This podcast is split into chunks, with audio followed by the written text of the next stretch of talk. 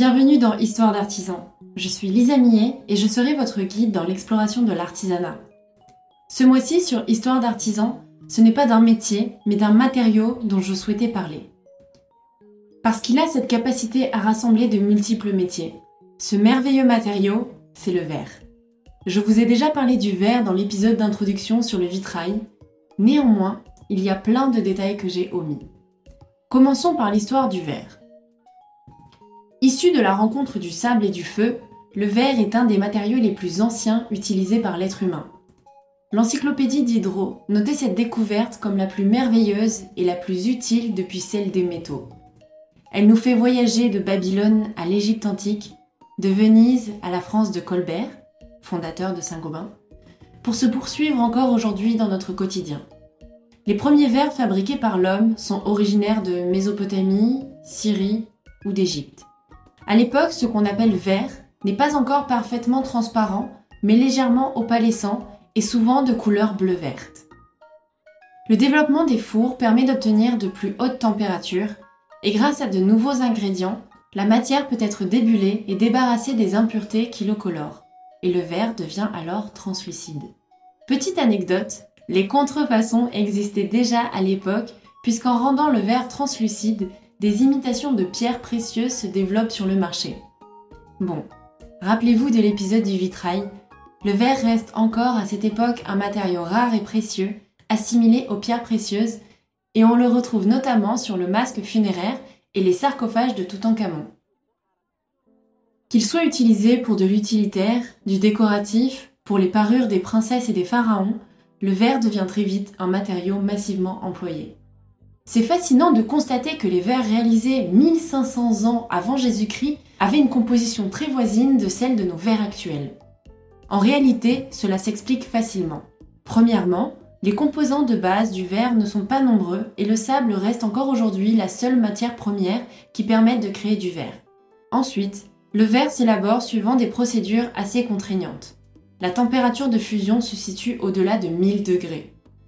À l'époque, il réussissait déjà à obtenir ces températures de fusion sans nos technologies, avec de simples fours alimentés au bois.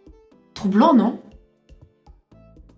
La plus ancienne recette de verre connue à ce jour se trouve sur les tablettes d'argile de la bibliothèque du roi assyrien Assurbanipal, datant de 700 ans avant Jésus-Christ. Prends 60 parties de sable, 180 parties de cendres d'algues, 5 parties de craie et tu obtiendras du verre. Le verre industriel et le verre artisanal, c'est la même chose? Eh bien, figurez-vous que oui.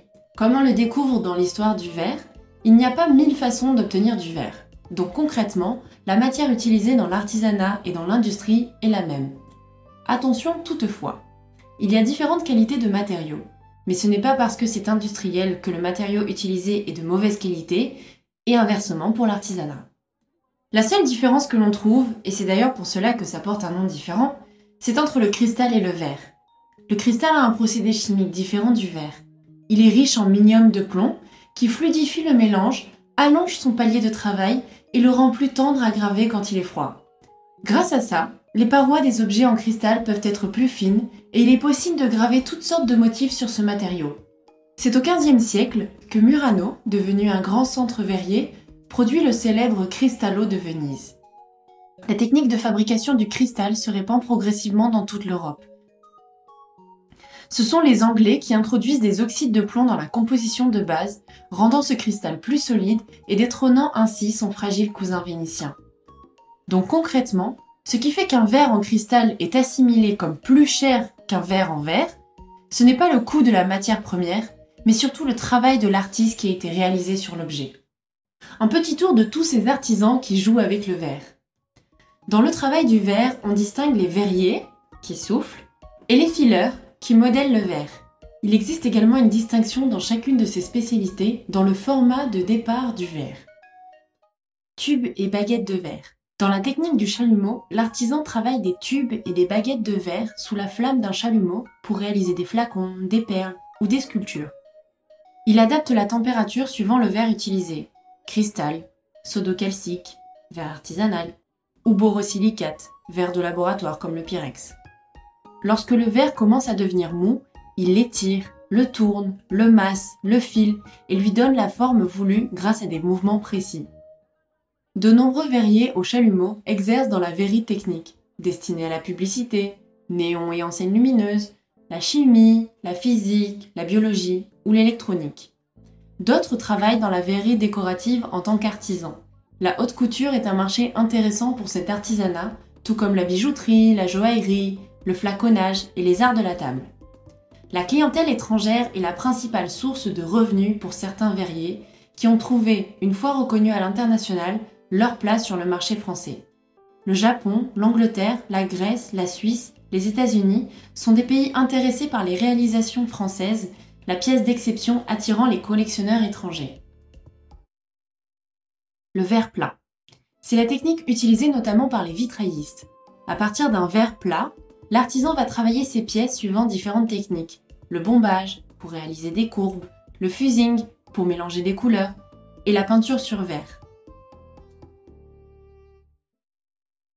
La pâte de verre. Le principe est le même qu'en fonderie métal. Le verrier fondeur travaille la technique de la pâte de verre en sculptant d'abord la forme souhaitée dans de la cire. Concrètement, cette cire, c'est comme celle de nos Babybel. Puis, il va couler du plâtre autour de la cire et la faire fondre pour conserver que le négatif de cette cire.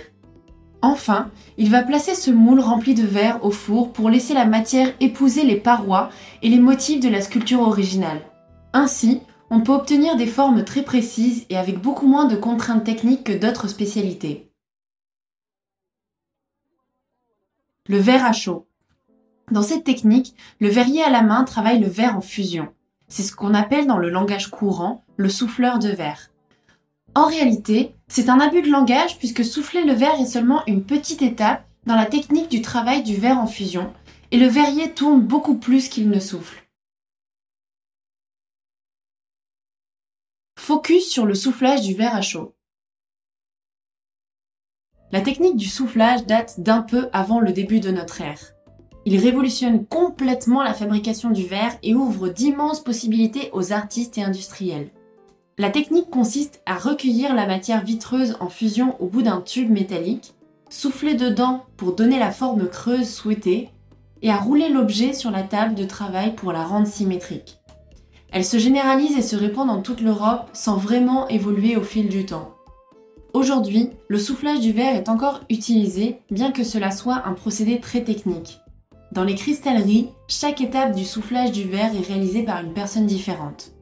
En revanche, ce n'est pas le cas dans les ateliers d'artisans qui sont souvent seuls ou à deux. Dans ces ateliers, il y a le verrier principal et un assistant pour les étapes plus techniques. Néanmoins, ces étapes sont intéressantes donc je vais les différencier. Le travail du verre en fusion nécessite donc de mettre d'abord la matière en fusion, puis de la travailler selon différentes techniques, cueillage, soufflage, pressage, à l'aide de différents outils, ferré, canne, maillotche, moule, ciseaux. Le souffleur à la canne prélève une boule de cristal ou de verre à l'aide d'une canne, une tige creuse, qu'il va travailler avec différents outils, maillotte, palette, et dans lequel il souffle pour lui donner la forme souhaitée. Cette bulle soufflée deviendra la paraison, ou le buvant, la partie du verre dans laquelle on boit. À l'aide d'un ferret, le cueilleur prélève des petites quantités de verre pour créer des jambes, des pieds, des hanches ou tout autre élément de décor. Le poseur, faiseur de pieds ou de jambes, procède, à partir de la matière que lui apporte le cueilleur, à la réalisation de la jambe ou du pied du verre à l'aide d'une pincette, de ciseaux ou d'une palette en bois. Le marché de la cristallerie à la main en France, ça donne quoi?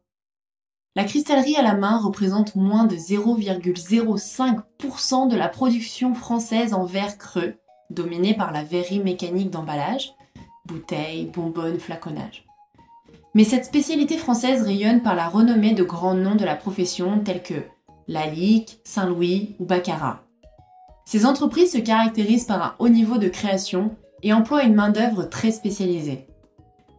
Une grande part de leur activité est réalisée sur les marchés internationaux. Certains grands cristalliers se sont également diversifiés vers la bijouterie et les objets de décoration comme le luminaire ou la parfumerie. Si la verrerie industrielle est géographiquement concentrée sur quatre régions, Nord-Pas-de-Calais, Haute-Normandie, Picardie et Rhône-Alpes, Les verreries de type familial et les ateliers d'artistes verriers indépendants sont répartis sur l'ensemble du territoire français. Ce mois-ci, c'est donc le verrier à la main que je vous fais découvrir. Je n'y connaissais absolument rien et encore une fois, j'ai adoré rentrer dans ce monde. J'espère qu'il en sera de même pour vous aussi. En plus, ce sont des artisans toulousains, car ils sont deux cette fois-ci, que j'interviewe et cela me touche d'autant plus que je suis originaire de cette ville. L'échange avec mes invités a encore une fois été très riche. N'hésitez pas à me poser des questions en m'écrivant sur le compte Instagram d'Histoire d'artisans. Je me ferai un plaisir d'y répondre. Vous pouvez continuer de m'aider à faire découvrir les histoires d'artisans au plus grand nombre en mettant une note sur iTunes et en vous abonnant sur votre plateforme de streaming préférée. En attendant, je vous dis à la semaine prochaine avec une nouvelle histoire.